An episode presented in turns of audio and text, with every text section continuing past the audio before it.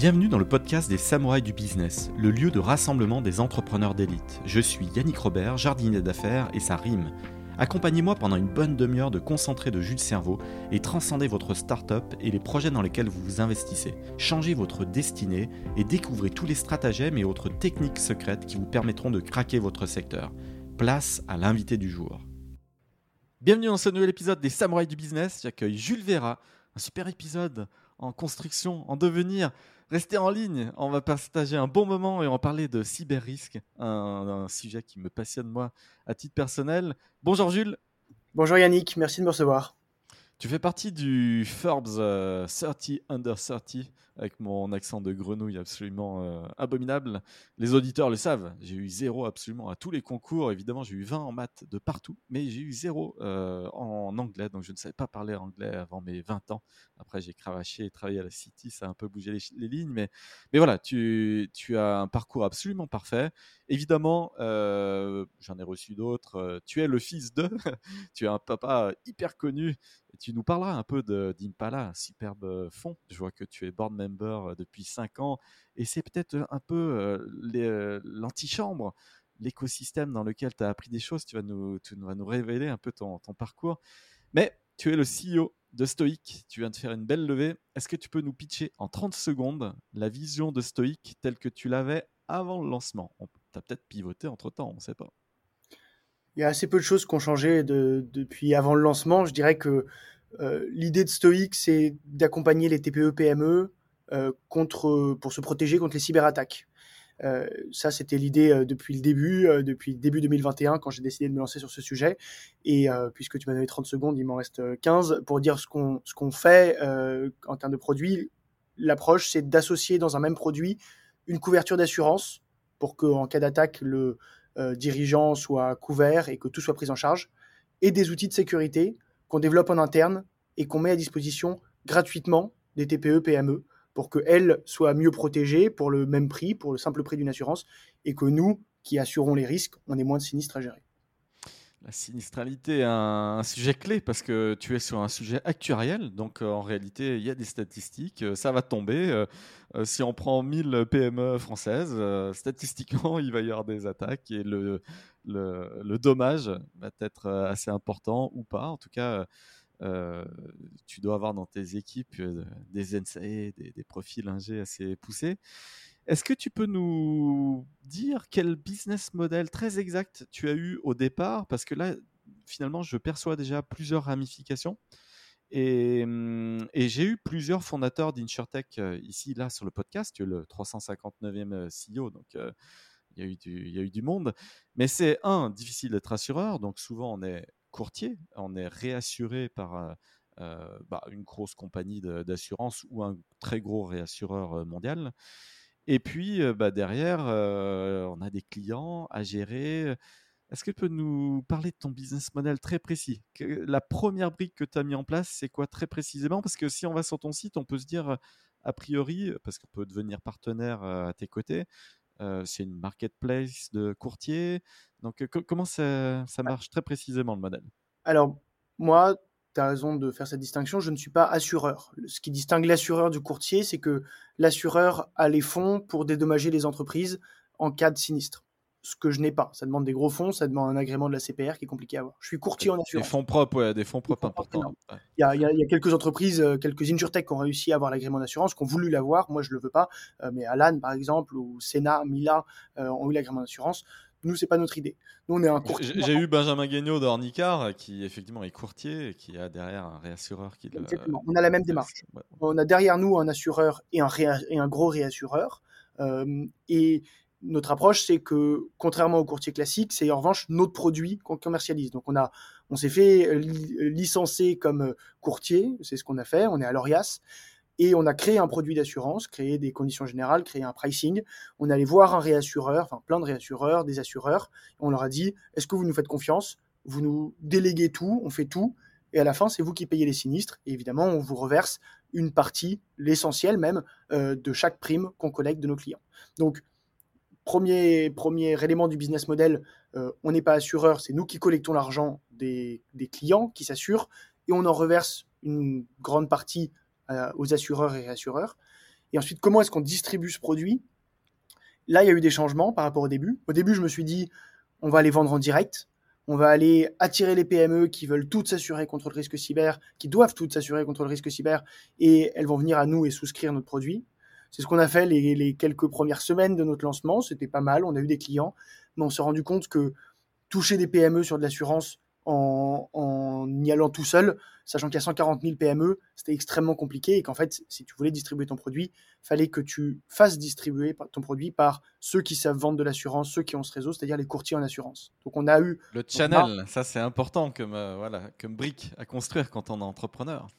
Ouais, ben, c'est une vraie question pour beaucoup d'insurtech. Est-ce que je distribue en direct ou est-ce que je distribue à travers des courtiers? Et nous, maintenant, on a une approche, on, dit de courtier grossiste, c'est-à-dire on fait distribuer notre produit par d'autres courtiers. Et c'est tous les courtiers en France qui distribuent notre produit d'assurance sur le marché. Alors c'est vrai que toutes les PME n'ont pas vraiment conscience des, risques qui, Parce que finalement, on se lève pas le matin en se disant tiens, je vais me faire hacker ou, ou tiens, euh, mes salariés, euh, ma DRH va ouvrir. Euh, un CV euh, lambda, euh, un Word, n'importe quoi, un truc avec un, point exe finalement, et bam, ça va venir chiffrer tous les disques durs internes de, la boîte ou, ouvrir une backdoor comme ça, utilisable par des, par des gars qui viendraient récupérer un peu de données, voire pire.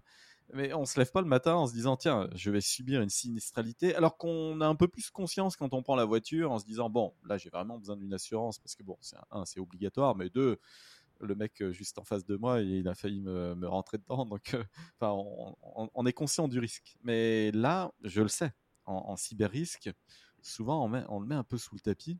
Alors comment on fait prendre conscience euh, et comment on travaille avec ses partenaires courtiers justement pour pour les inciter à les, à les souscrire, ces assurances. On, on donne des use cases, on, parce qu'il y a de plus en plus d'articles de presse hein, qui, expliquent comme ça. On parle souvent des hôpitaux qui se font hacker, et puis tiens, c'est le gouvernement qui vient en super-héros, qui vient mettre un gros budget, on va sauver les hôpitaux.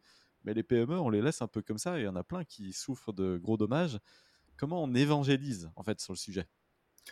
C'est intéressant ce que tu dis sur la, voiture, parce que euh, l'automobile, parce que en fait, les sujets de sécurité sur l'automobile euh, sont arrivés euh, plusieurs dizaines d'années après la création des premières automobiles. Au début, c'était pas un sujet, un peu comme l'informatique. On a commencé à prendre en main l'informatique, euh, à mettre plein de données en ligne, etc. Et, et, ça commence progressivement à ce qu'on se rende compte que le sujet de sécurité est clé aussi. donc, c'est une évangélisation au long cours, ça prend du temps. Comment on fait? De pas mal de manières, euh, mais je dirais ce qui parle de soi-même, c'est tous les exemples de cyberattaques qui ont lieu. Euh, la meilleure manière de sensibiliser une, PME, c'est qu'elle sache que euh, son voisin qui travaille dans la même région, qui travaille dans le même secteur d'activité, s'est fait attaquer et que désormais elle a déposé des bilans. Et malheureusement, c'est par la peur qu'on sensibilise, mais c'est un message qui doit être positif, hein, qui est reprendre, la main sur son risque, et se dire que c'est, il y a un risque, évidemment, il faut insister dessus, et il y a un risque qui est réel et qui est sous-évalué par beaucoup de dirigeants, euh, même grandement sous-évalué. Il y en a, on, se protège de plein de risques, mais celui-là est tellement fort et beaucoup de dirigeants passent radicalement à côté, ce qui est, ce qui est encore très surprenant. Euh, mais on peut reprendre la main dessus, euh, pas complètement. On n'est jamais complètement exempt de ce risque, parce qu'on a beau avoir mis tous les pare-feux possibles, on peut se faire attaquer. C'est à ça que sert aussi l'assurance, c'est-à-dire que quand bien même je me fais attaquer, quand bien même j'ai pris en main le sujet et que j'ai mis tous les pare-feux qu'il fallait, mais que mon système, euh, enfin que je prends un ransomware, et eh ben, je peux être accompagné et être couvert et dédommagé financièrement. On parlait de sinistralité. Quel est l'un ou les moyens? Parce qu'il n'y a pas de meilleur moyen en réalité pour faire baisser sa sinistralité. Il faut une palette de moyens de telle manière à, à combler tous les trous. Parce qu'à chaque fois qu'un CTO vient faire une petite release, aussi anodine soit-elle, boum, peut se glisser une, euh, une porte exploitable. Et donc, bah, il faut être euh, vigilant. Euh, comment? Quelle est la meilleure astuce Ou quelles sont les astuces? Pas la meilleure. Voilà. quelles sont les astuces pour abaisser sa sinistralité? De quoi on doit s'équiper pour. pour bah, encore une fois, l'idée assez simple, c'est de se dire qu'il y a deux manières pour un attaquant de rentrer dans un système informatique. la première, c'est d'exploiter une vulnérabilité technique tu viens de le dire, euh, des choses qui sont mal configurées, euh, des, des, des, logiciels qui sont mal mis à jour ou qui ne sont pas mis à jour ou autre, euh, qui fait qu'un attaquant va pouvoir l'exploiter et pénétrer dans le système informatique. Ça, c'est ce qu'on imagine le plus quand on parle de cybersécurité. Or, Alors, dans les faits, c'est les mots de passe et c'est euh, Jean-Michel 92. Euh, c'est rarement des trucs très techniques, enfin ça arrive, mais ça représente 20 à 30% des attaques, euh, ce, ce vecteur-là. La plupart des vulnérabilités qui sont exploitées sont humaines. C'est des mots de passe trop faibles, c'est des campagnes de phishing qui réussissent. Et donc, la meilleure chose à faire pour une, pour une TPE, PME qui veut se protéger, c'est avoir une politique de mot de passe forte, avoir plusieurs facteurs d'authentification, avoir des campagnes de, de, sensibilisation au phishing auprès des salariés. Et rien que ça, euh, ça, ça fait réduire le risque drastiquement. Et ensuite, on peut. J'ai vu un truc, un truc de malade. Et apparemment, ça se répand. Euh, alors, les particuliers et les entreprises. Des avis de passage de la poste. Ça ressemble vraiment à des avis de passage euh, classiques. Et on te dit tiens euh, bah, pour avoir des infos mais ça, ressemble vraiment à un avis de passage c'est même signé à la main au stylo bic et tout. Et il y a un gros QR code qui existe d'ailleurs sur les, avis de passage. Mais le texte est un petit peu modifié. On dit tiens euh, pour suivre ton truc ou reprogrammer le, passage euh, voilà utilise le QR code et puis après on fera le reste et là, tu rentres dans un truc de malade. Et donc, euh, c'est des arnaques. Hein. Mais les gens, et, ça ressemble au site de la Poste. Et après, on t'incite à mettre ta carte bleue pour X ou Y raison pour repayer la, relivraison. Ce type d'attaque, là, très récent, euh, alors il faut le médiatiser un maximum, mais est ultra efficace. Et les gens sont un peu moutonniers face à ça et ne, sont pas encore au courant. Et, ça touche aussi les entreprises. Donc, euh, quand tu dis, voilà, l'erreur est humaine, bah là, là, par exemple, c'est une porte d'entrée parce qu'on pourrait faire, faire n'importe quoi à la réceptionniste qui se dira oh, c'est hyper urgent, il faut vite que je fasse le QR code et puis elle va donner des informations sur l'entreprise ou un accès ou autre chose et, c'est parti. et, mmh, malheureusement, en effet, ça n'arrive pas qu'aux gens qui ont peu l'expertise de l'informatique. Quoi. On a des, donc nous, c'est notre projet Extoix, c'est de dire on, assure, mais après, après avoir euh, assuré l'entreprise, on veut tout faire pour que pour limiter son risque, parce qu'on est tous gagnants à le faire. Donc euh, il y a une partie technique, on a un scan de vulnérabilité qui tourne, je reprends le détail, et on permet d'activer des campagnes de phishing, des campagnes de faux phishing euh, pour les collaborateurs, pour les sensibiliser facilement pour tous nos assurés gratuitement. Et, et je suis terrifié parce que nous, on a un channel Slack où on reçoit à chaque fois qu'il y a un, des collaborateurs de nos entreprises clientes qui, qui, donne sa donnée.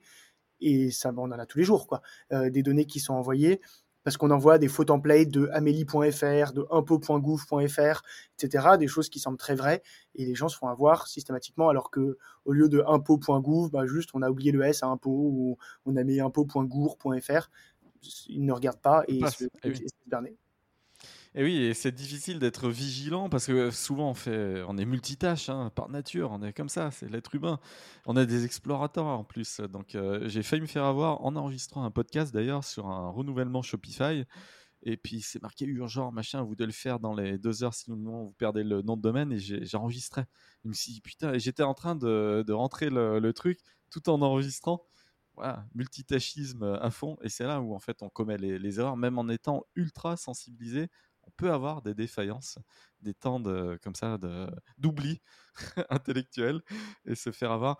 Pour Stoic, quelles sont tes, ambitions, euh, Jules? Tu, tu, vois le marché euh, purement français là pour démarrer, directement européen euh, Est-ce qu'on peut aller à l'international? Puisque il y a quand même des questions de channel. Donc, je suis un fan de vente. Je sais que ça prend du temps de structurer ce, ce type d'approche.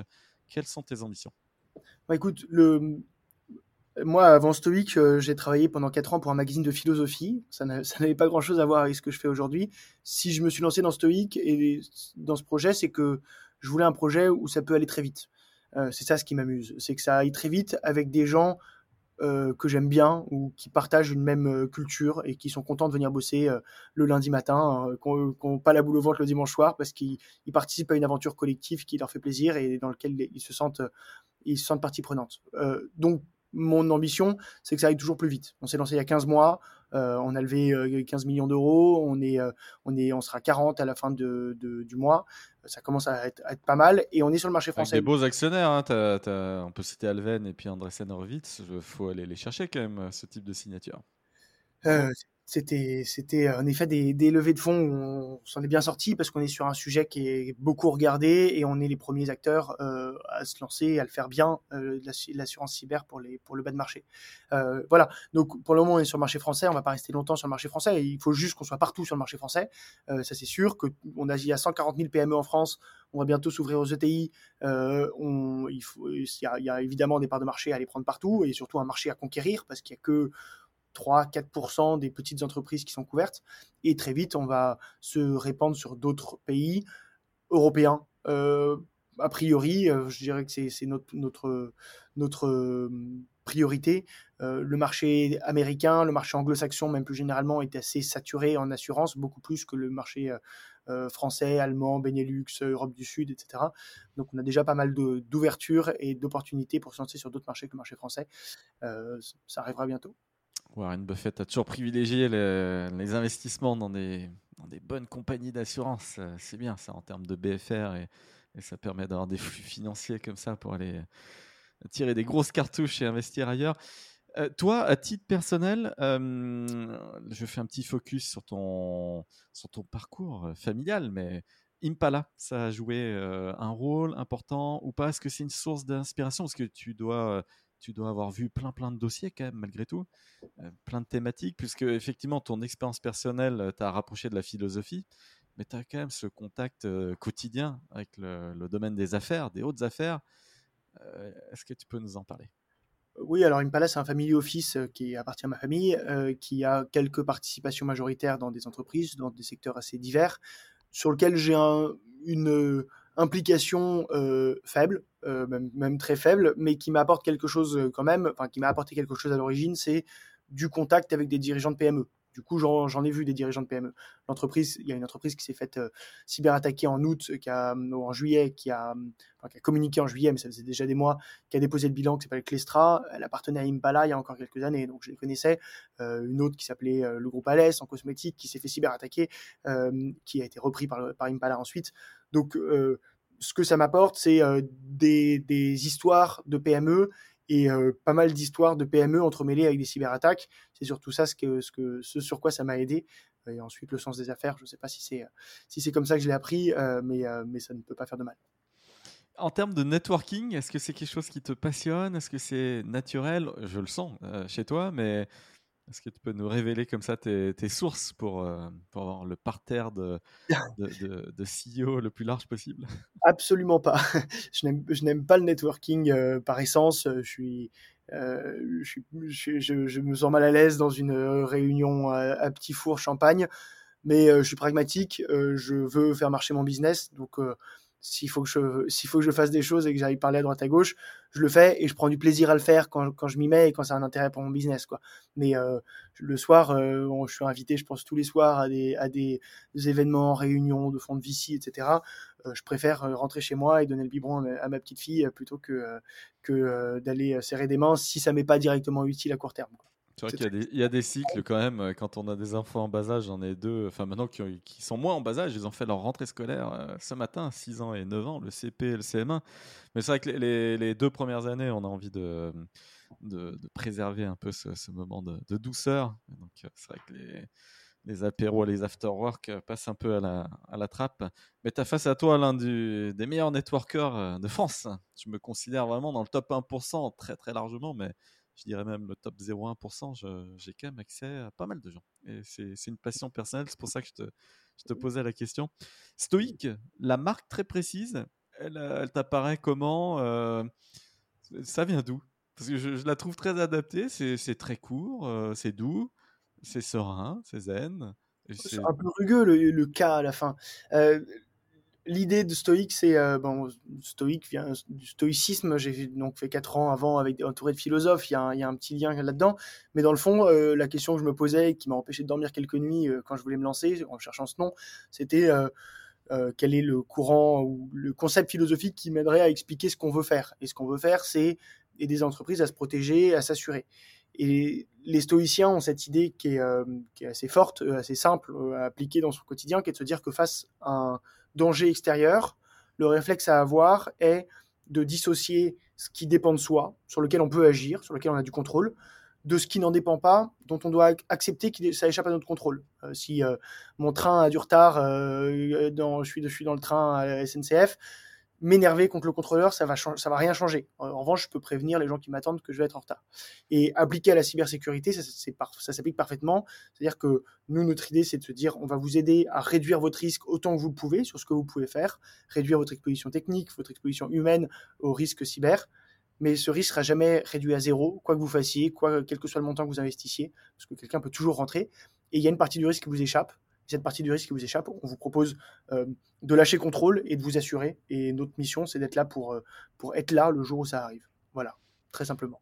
J'adore, euh, on, voit ton background en philosophie, mais effectivement, ce qui est contrôlable et non contrôlable, c'est valable dans le sport aussi, parce qu'il y a beaucoup de sportifs qui disent bah, Je suis au-dessus, j'ai la meilleure technique, et puis tout d'un coup, ils perdent parce qu'il bah, y a des éléments externes, la météo et des choses non contrôlables.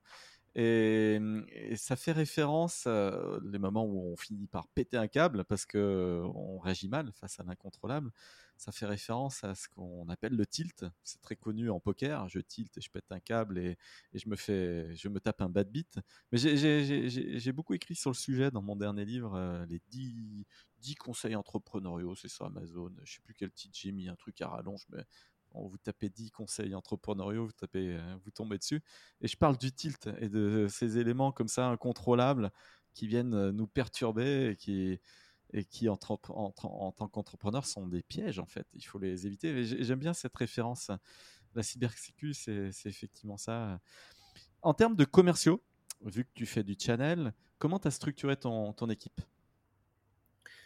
Écoute, euh, on, a, on a au début cru euh, qu'on allait faire de la vente comme un SaaS, quoi, euh, quand on pensait faire de la vente en direct auprès des PME. Euh, donc j'ai un directeur commercial qui est un ancien d'Algolia, qui, qui avait fait 5 ans chez Algolia, qui était le meilleur vendeur chez Algolia et qui est venu pour faire une vente de, de, de SaaS B2B. Ou, avec, un funnel ultra maîtrisé, des, des, une acquisition hyper millimétrée, c'est un peu ça l'idée. Et puis derrière, des commerciaux qui transforment, qui viennent closer, mais voilà, faire de la compte management le SDR, l'AE, le CSM derrière, etc. Et c'est absolument pas ce qu'on fait finalement. donc mon directeur commercial est toujours là et toujours euh, excellent, mais il a changé de métier parce que euh, on fait du terrain en fait d'un point de vue commercial. Ce qu'il faut pour que ça marche, ce qu'on fait, c'est qu'on soit euh, tous les jours présent auprès des courtiers, qu'on les rencontre, qu'on passe du temps avec eux, qu'on organise des événements, qu'on aille les voir, qu'on leur explique comment vendre de l'assurance cyber, pourquoi vendre le produit de Stoic plutôt qu'un autre produit concurrent. Euh, et donc, euh, on recrute des commerciaux qui n'ont pas peur de, faire des déplacements, d'aller à Toulouse, à Marseille, à Cherbourg, euh, à Guingamp, à Quimper, pour rencontrer les courtiers qui vont pouvoir ensuite développer notre business et être des sortes de, commerciaux externalisés pour nous. Voilà, donc on, a coupé la France en plusieurs, euh, plusieurs régions et chaque. Ah, ça c'est ça c'est le, génie du channel, c'est que c'est cartographié et chacun doit rester dans son périmètre. Ensuite, on, on processe autant que possible, mais euh, mais voilà, chaque chaque commercial est CEO de son territoire d'une certaine manière. Et, alors, comment gamifie Parce que je suis fan de gamification. J'ai changé de baraque. il s'est passé plein de trucs de belles choses, de belles choses. Un upgrade de dingue. Donc euh, avant, euh, quand j'enregistrais les 358 euh, épisodes d'avant, j'avais un énorme mur de jeux de société. Donc on, mes invités savaient immédiatement que j'étais fan de gamification. Là, là, on est plutôt dans, dans, le mode tableau avec des ours et des taureaux de, bourse. donc on le voit moins. Mais bref, j'adore la gamification. J'en ai parlé à plein de reprises dans les épisodes. on a parlé de la culture de la peur pour faire souscrire des, des contrats mais comment on peut véhiculer cette culture de la bonification, de l'incentivation pour le client qui, qui, se sécuriserait bien, tu vois? Parce que si on fait les choses bien, bah, finalement, il se passe rien. C'est-à-dire qu'il n'y a pas d'attaque, vu qu'on est bien sécurisé. Et donc, du coup, bah, il faut quand même maintenir les bonnes pratiques. Et, donc, comment gamifier le truc? Toi, Ça, c'est important, ça, j'ai l'impression. Bien sûr. Euh, nous, le, donc, on gamifie d'abord auprès des courtiers euh, pour qu'ils vendent, mais ça, c'est de l'incentive commerciale. Euh, auprès des clients, ça passe par euh, du score, en fait. C'est la meilleure manière de faire. un client, à partir du moment où il a acheté une assurance ou il est couvert chez Stoic, toutes les semaines, on va l'auditer de manière externe et lui mettre un score sur 100. Et euh, pour pouvoir souscrire à l'origine, il faut que son score soit supérieur à 60, parce que si c'est inférieur à 60, c'est qu'en gros, il y a des choses qui vont vraiment pas euh, et qu'on l'aide à corriger. Et une fois qu'il a souscrit, son score progresse et il corrige progressivement les choses qu'on lui fait remonter. Il est notifié à chaque fois qu'il y a quelque chose qui va pas c'est une des manières de gamifier et c'est ce qui nous permet de voir. Euh, parfois, on a des clients qui s'énervent, qui nous disent, mais euh, enfin, qui s'énervent pas vraiment, mais qui disent, euh, je comprends pas pourquoi je perds 10 points là alors que cette vulnérabilité, je l'ai corrigée. Bon, c'est qu'ils l'ont pas tout à fait bien corrigée, mais c'est plutôt bon signe pour nous. Ça veut dire que ça montre qu'on arrive à les aider à, se mettre en action et, changer des choses. Ah, le patch correctif, après un bon pen test où on trouve des petites CVSS supérieures à 7, il y, a des trucs, il y a des trucs à, travailler. Euh, côté, côté euh, typologie de clients, là tu, tu, parles de PME, mais, mais en même temps, il faut quand même que tu aies des acteurs tech. Enfin, quel est ton ICP, ton, ta cible idéale euh, que tu vises? Ouais, ma cible c'est toute entreprise qui fait moins de 50 millions d'euros de chiffre d'affaires pour le moment. Euh, moins de 50 millions, on va bientôt monter à moins de 250, mais c'est juste un accord avec mon assureur. Et je dis toute entreprise parce que je, je veux euh, que tout le monde ait cette idée en tête, que le, le risque de se faire cyberattaquer ne dépend pas, ou, pas, pas si fortement qu'on le pense, de, du type d'activité de l'entreprise. Donc nous, j'assure beaucoup d'entreprises qui font du e-commerce, qui euh, qui ont des données médicales, donc des choses qu'on imagine sensibles. Mais là, on va, on va assurer euh, des dizaines d'écoles privées, du secondaire, euh, des maisons d'art, euh, des, des, des, des, bouchers du coin, enfin vraiment des, des hôtels, plein d'entreprises, des chaînes de restauration, enfin plein d'entreprises de, qui ont de la donnée, c'est-à-dire toutes les entreprises qui ont un système informatique, c'est-à-dire toutes les entreprises quasiment, et qui savent que ça pourrait leur faire mal de ne plus y avoir accès. Et ensuite, comment est-ce qu'on touche ces ICP C'est un peu le problème de faire de la vente en direct, du coup. C'est qu'on a tellement, tellement de cibles que c'est difficile de cibler sur un. En fait, mon ICP, c'est les courtiers. Euh, et la question, c'est qui parmi les courtiers a des réseaux d'entreprises auxquels ils sauraient vendre euh, de l'assurance cyber et ils veulent apprendre à vendre de l'assurance cyber avec nous. Euh, et donc là, c'est plutôt des critères sur qui sont les bons revendeurs pour nous. Et ensuite, on touche leur réseau, quel que soit leur réseau.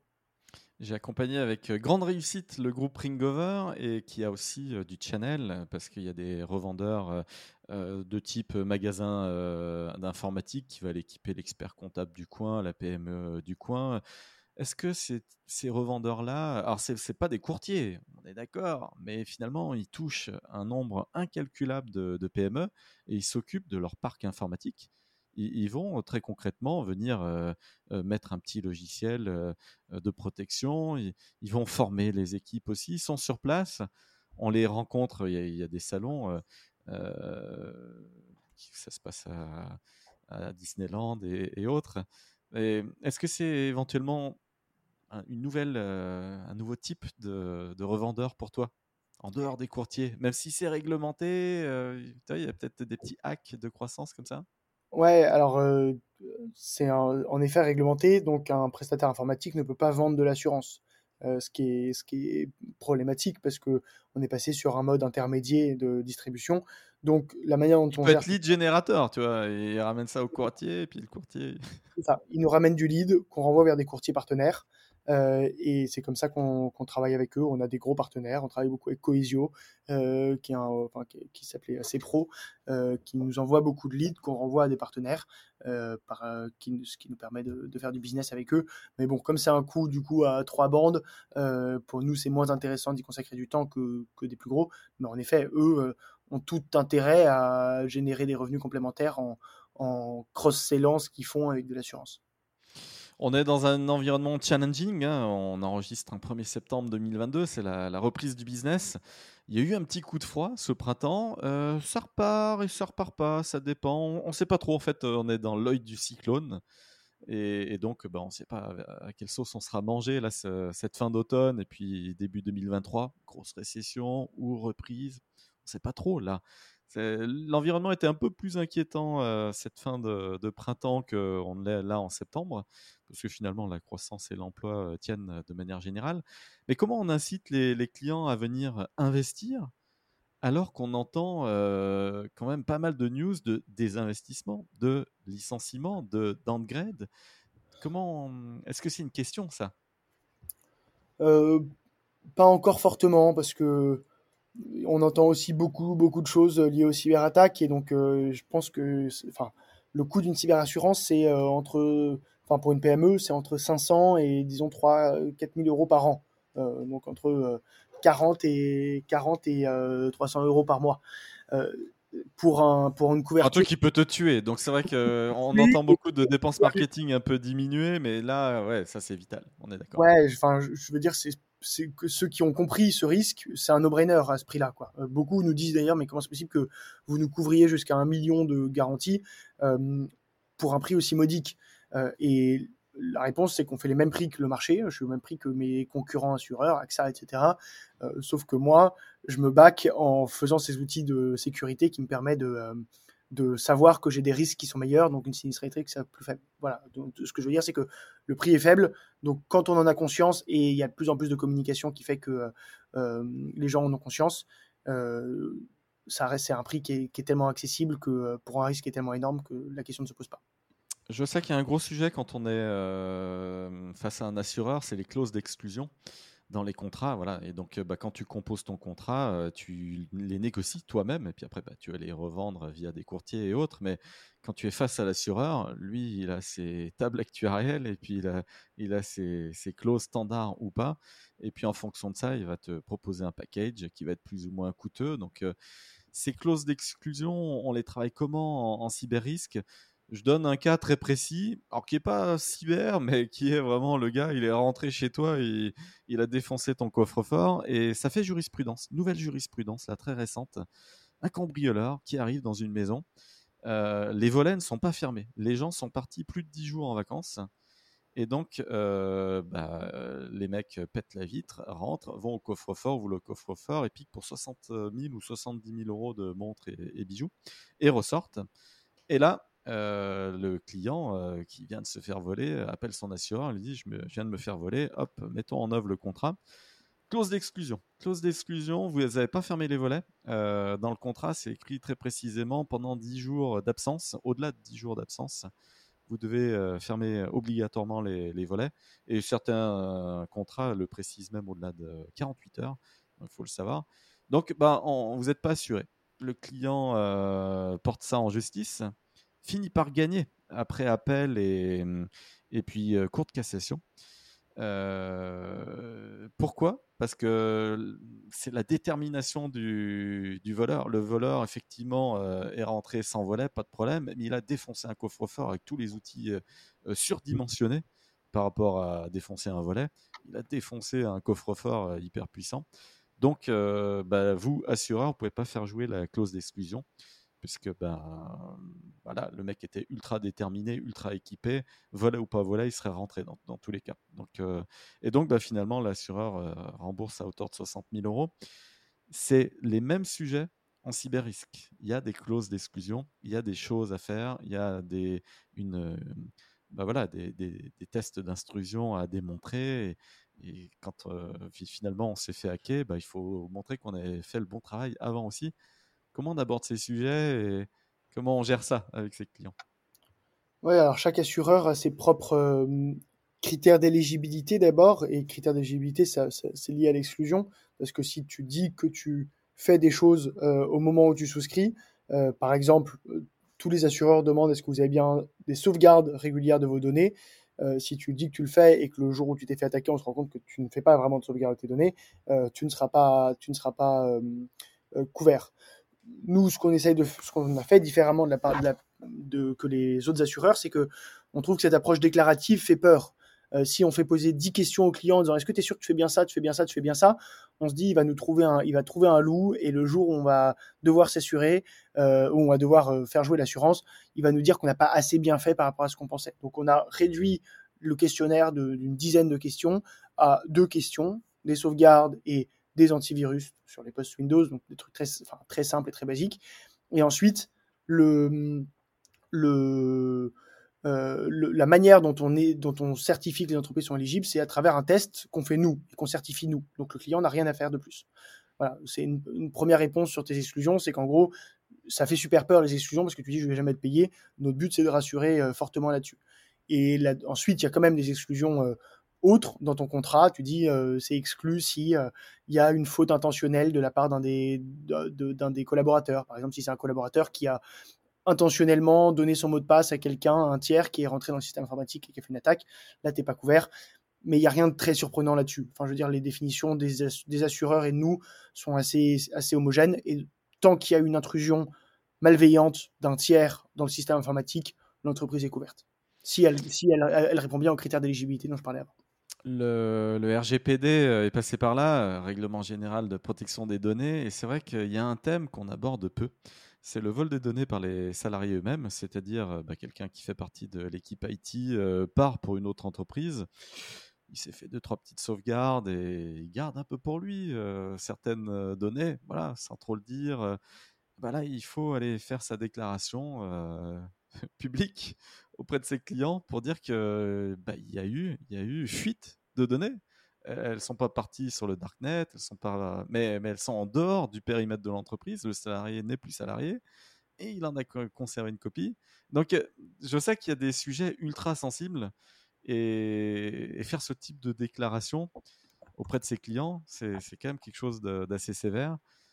Toi, t'en penses quoi euh, de la, bonne application du, RGPD et de ce que tu vois euh, dans l'écosystème aujourd'hui? Moi, c'est pas mon métier de regarder ça. Euh, tu vois, je, je, sais pas. je, la, question est un peu pointue. Effectivement, je suis un peu dans le, ah dans le domaine. Raison, mais... raison, mais je veux dire, c'est deux choses différentes, l'application du RGPD et le fait de se faire cyberattaquer. Et je dis que c'est pas mon métier parce que j'en parle beaucoup, évidemment, de ce sujet. Mais dans le fond, euh, le fait qu'il gère bien, enfin qu'il soit bien conforme euh, RGPD compliance, ne, ne, te rend pas plus sécurisé euh, que, que de ne pas l'être. C'est-à-dire qu'à la fin, des fois, la donnée, elle part quand même un peu, on la retrouve ailleurs, elle est plus ou moins monnayée quand même aussi des fois. Et donc, c'est pas à la base une cyberattaque, mais d'une manière, le résultat le même. Tu vois oui, ce que je veux dire, c'est qu'en revanche, quand tu subis une cyberattaque, là, il y a des implications euh, de, RGPD qu'il faut prendre en compte. Il faut alerter tous les gens dont la donnée a fuité. Et si tu le fais pas bien, et l'assureur est là aussi en garant euh, pour aider à soutenir sur ces démarches, à expliquer les démarches qu'il faut mettre en place, à les financer. Euh, mais ça, c'est une fois que la, la cyberattaque a eu lieu, en effet. Euh, c'est vrai que d'afficher hein, le, message que le pompier est passé, c'est bon, euh, l'incendie est maîtrisé. Euh, on n'a pas parlé de l'incendie, c'est vrai, mais là, c'est bon, les Canadaires sont là, l'assureur est, aux côtés comme tiers de confiance pour bien valider qu'on repartira sur les bonnes bases. Ça, c'est un bon message à véhiculer auprès des, clients dans ce type de situation. Exactement. Pour finir l'épisode euh, ensemble, euh, Jules, euh, dans trois ans, tu te vois où très exactement? Et fera un petit point dans trois ans pour voir si la médaille d'or a été tapée. C'est quoi les KPI phares que tu as envie de, claquer pour Stoic Ça peut être du chiffre d'affaires ou pas, un nombre de pays ou pas, autre chose, des, métriques de croissance.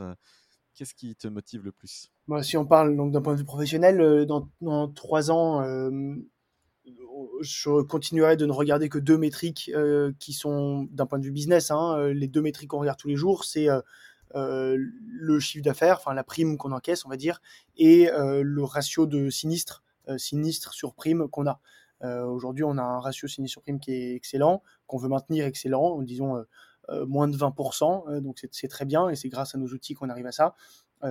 et on a un niveau de prime qui est bon, mais qui va évidemment exploser.